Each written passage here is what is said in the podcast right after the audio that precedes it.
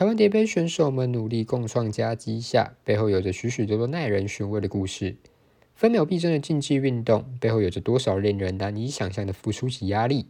大家好，我是小吴吴虾米，这是我新开的新节目《蝶杯带我看到的那些事》。透过这个节目，我会分享我九年的选手生涯以及心路历程，带大家探索蝶杯选手们背后不为人知的一面，也会与一些相关的人士访谈，接受更多不同的观点。透过分享我们的故事，让更多人从不同角度认识叠杯，或许能让想成为选手的你，或是正在培训的国手们，有着更多不同的想法来促进你们的成长，